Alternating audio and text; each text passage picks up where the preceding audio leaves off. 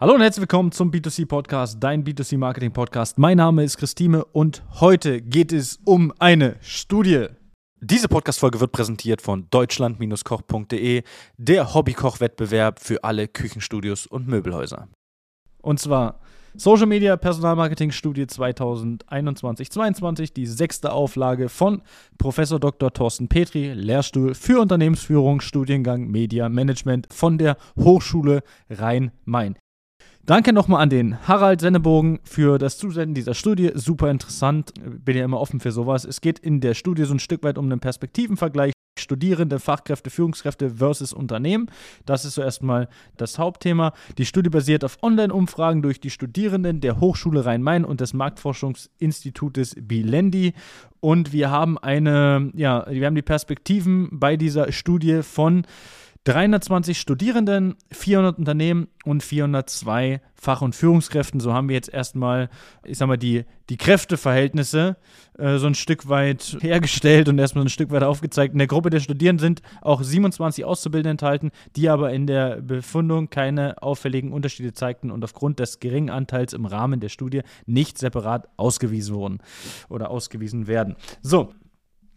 Ich möchte aber vielleicht auch das Ganze hier in so ein paar Teile teilen. Ich bin mir noch nicht sicher, was ich alles zeigen werde. Auf jeden Fall für diese Folge bin ich mir sicher, was ich alles zeigen werde. Das sind zwei Sachen. Das geht einmal ums Unternehmen und einmal geht es um die Arbeitgeberwahl über Arbeitgeberbewertung. Das sind so zwei Seiten aus der Studie, die ich persönlich erstmal für diese Folge super interessant finde.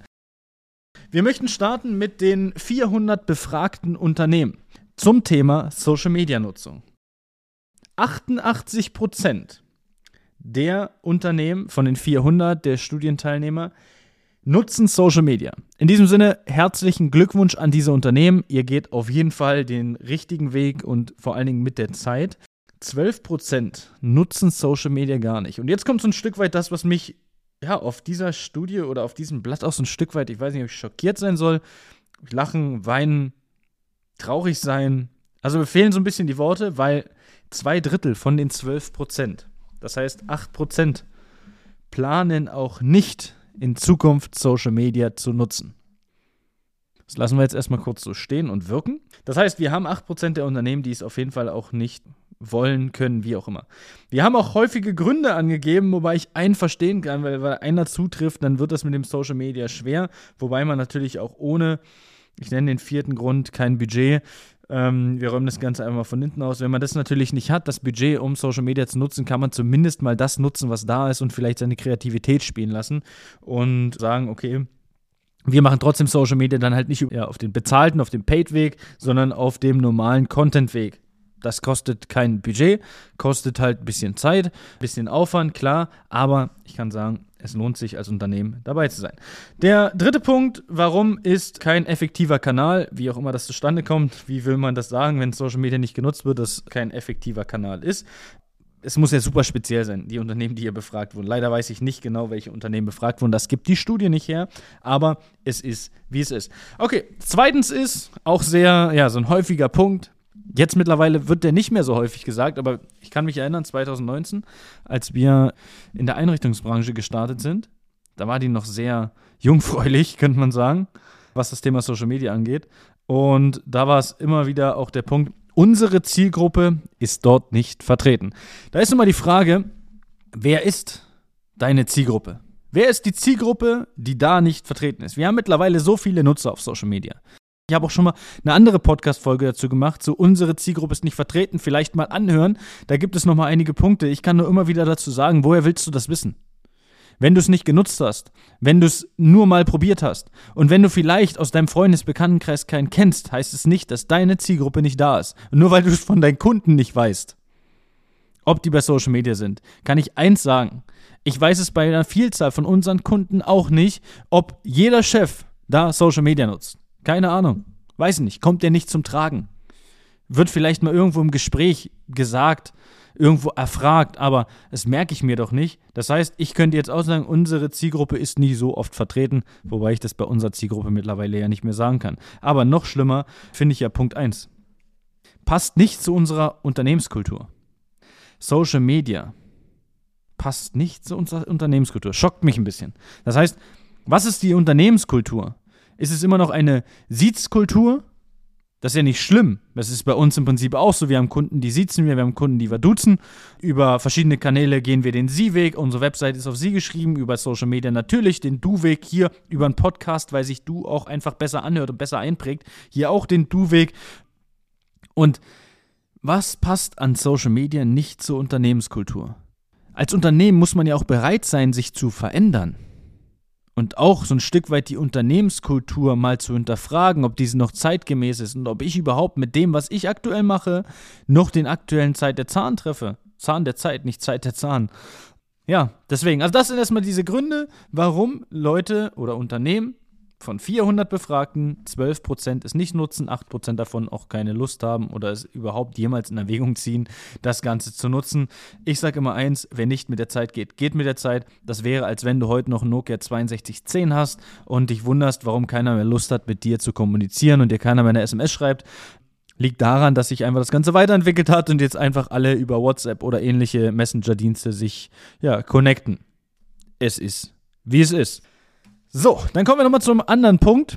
Ich möchte die Folgen natürlich auch nicht so lang halten, deswegen machen wir das Ganze hier mal auf so einem, ich sag mal, auf so einem, in, in, immer in zwei Sachen unterteilt, immer in, in zwei verschiedene Hauptschwerpunkte. Kommen wir zum Thema Arbeitgeberbewertungsplattform. Der Einfluss auf die jeweiligen ja, Arbeitnehmer. Für gut die Hälfte der Kandidaten haben Arbeitgeberbewertungen auf den Social-Media-Plattformen Einfluss auf die Arbeitgeberwahl. Jetzt kommen wir mal dazu, es sind 55% im Gesamten.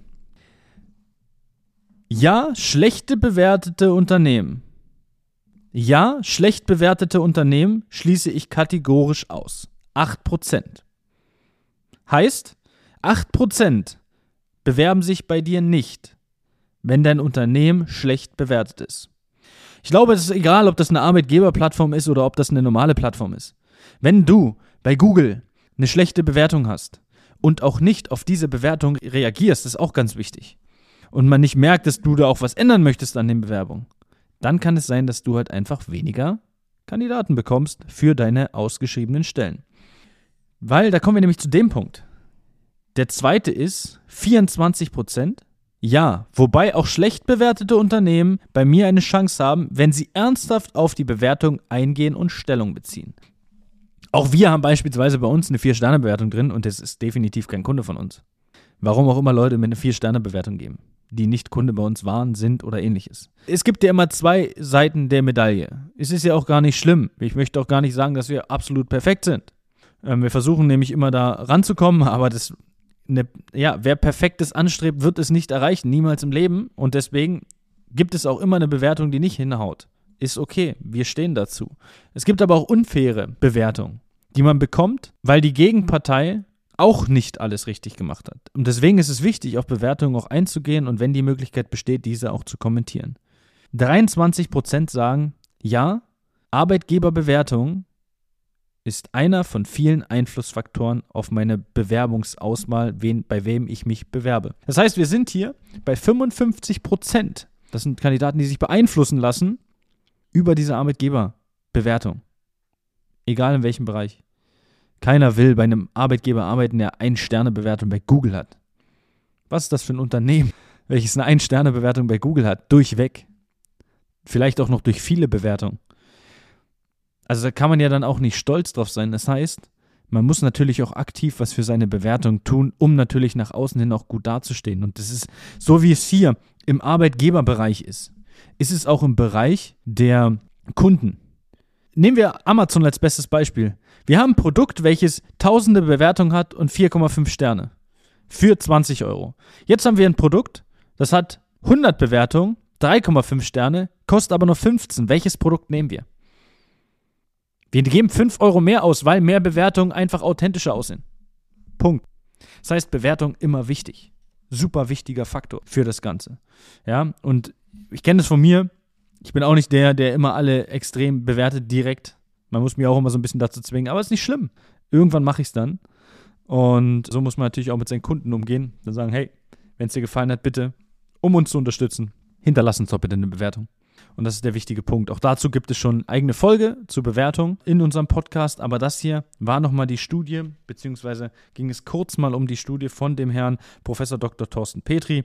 Danke nochmal an den Harald äh, das Zusenden. Und ja, wenn ihr die Studie haben wollt, meldet euch kurz bei uns per DM, per E-Mail auf unserer Webseite, Kontakt, wie auch immer. Nehmt einfach Kontakt mit uns auf. Unten findet ihr auch nochmal eine E-Mail-Adresse und unsere Social Media Plattform in den Show Notes. Und dann ähm, ja, hören wir uns auch schon bald beim nächsten Podcast. Und ich wünsche bis dahin alles Gute, viel Spaß und ciao, ciao. Das war eine weitere Folge des B2C Marketing Podcasts mit Chris Thieme. Wenn du weitere Fragen zu den Themen Marketing oder Recruiting hast, kannst du jederzeit dein kostenloses Infogespräch auf www.timeconsulting.de buchen. Alle Links zu unseren Social-Media-Kanälen sowie zu unserer Website findest du natürlich auch in den Show Notes. Wir freuen uns, wenn du auch beim nächsten Mal wieder einschaltest und wenn du uns, wenn dir der Podcast gefallen hat, eine Bewertung dalässt. Bis zum nächsten Mal.